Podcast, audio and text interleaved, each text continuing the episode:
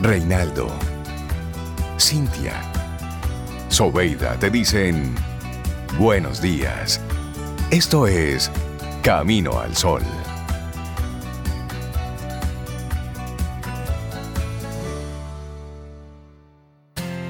En Camino al Sol, la reflexión del día.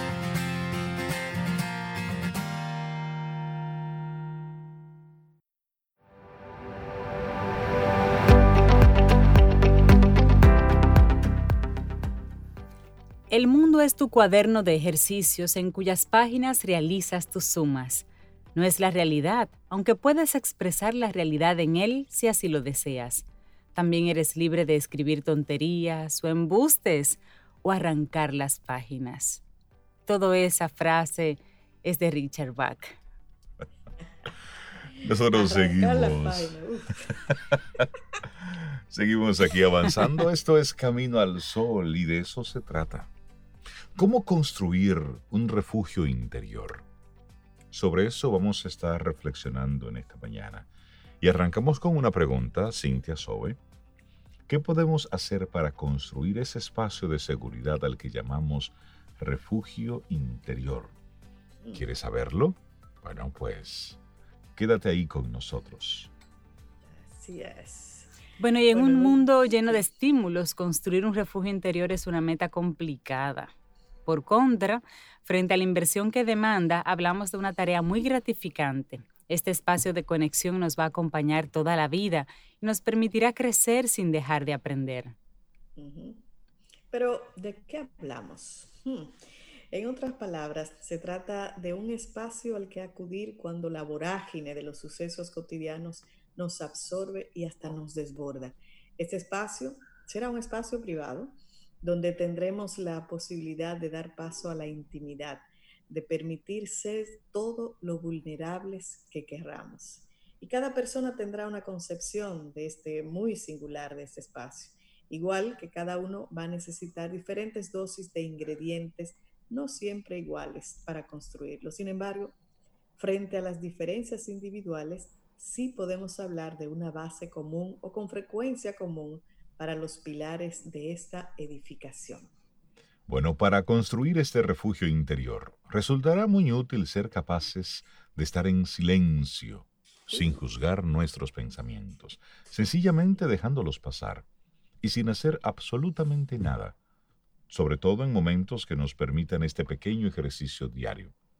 Se trata de cierta manera de una pequeña práctica de meditación. Ahora sí, veamos de forma detallada cómo construir ese refugio interior y más adelante veremos qué beneficios implica este proceso. Bueno, en el cómo construir un refugio interior te contamos que este lugar no debe ser un sitio para escapar, sino más bien un sitio para conectar contigo mismo conmigo mismo, contigo, Rey, y a la vez desconectar de los estímulos innecesarios del día a día. Es una especie de punto firme al que vamos a acudir cuando sobrevengan las tempestades. Las tempestades son todas aquellas situaciones, cotidianas o no, que nos acuden, que nos paralizan, que nos crean tensión.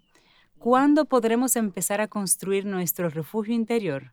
Cuando empecemos a cuestionarnos lo aprendido, a mirar más allá de lo meramente superficial. Entonces ahí podemos hacerlo. ¿Y cómo lo vamos a hacer? ¿Cómo comenzamos? Bueno, aquí te vamos a exponer algunas ideas. Mm, aquí la primera clave para construir ese refugio interior. Date permiso para no hacer nada unos minutos al día. Sencillamente dedica algunos minutos al día a no hacer nada, nada.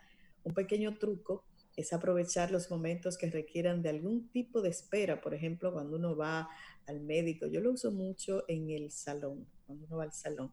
Y no acudir al móvil, ¿eh? el celular, nada, tampoco a la música o a otras distracciones. Así que date este momento para no pensar, sencillamente estar. En otras palabras, fluir y buscar un poco de paz en medio del ajetreo diario. En cierta manera, el objetivo es dejar de buscar estímulos para matar el tiempo. Y con la práctica y el entrenamiento, este pequeño ejercicio se puede extrapolar a otros momentos del día a día como cuando nos despertamos, meditar, meditar algunos minutos, o cuando llegamos a la casa y nos tiramos en el sofá, en la cama, cierra los ojos y relájate.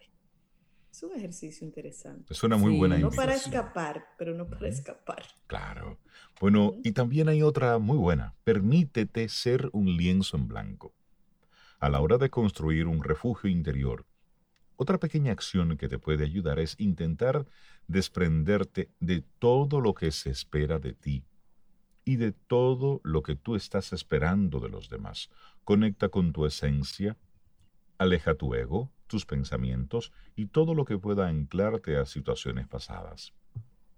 En ese refugio interior, las cosas empiezan y acaban aquí y ahora, es decir, el objetivo es que en este espacio se deje de prestar atención al pasado y también al futuro.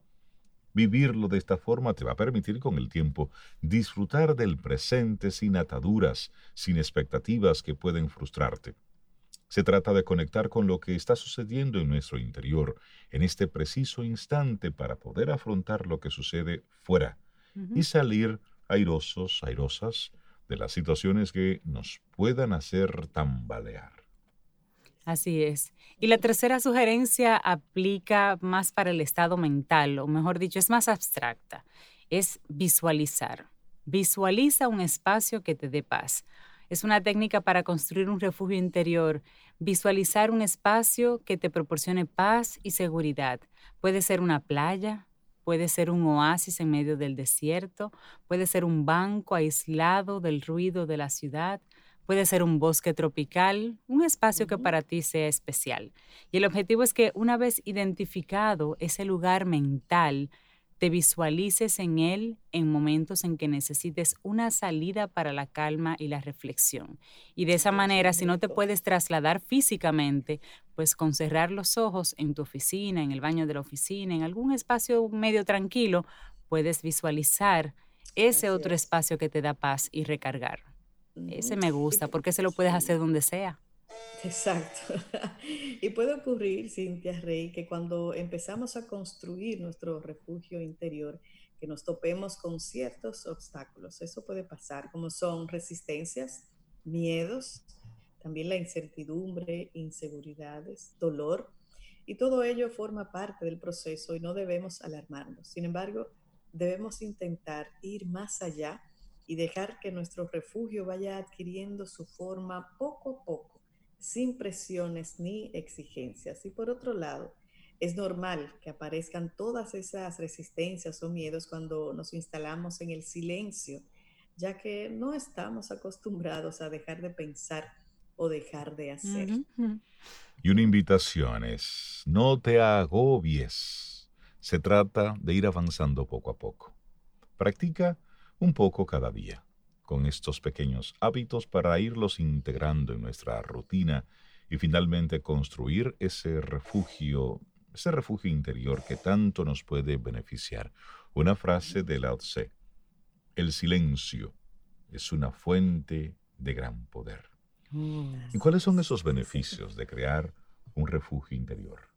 Claro, ¿cómo nos puede ayudar a disponer de este espacio tan íntimo y personal? Bueno, el primer gran beneficio de tener un refugio interior es que nos va, nos va a permitir extraer fuerzas cuando las necesitamos a la hora de afrontar cambios nos da fuerzas, situaciones vitales complicadas, afrontar crisis que se nos presentan en cualquier momento de la vida. Eso es un gran beneficio, nos da fuerzas. Por otro lado, construir un refugio interior nos proporciona un lugar al que podemos acudir y en el que nadie nos juzga, porque ahí no entra nadie que no seas tú. Es un lugar para respirar, es un lugar para conectar con lo que realmente importa, que es uno mismo.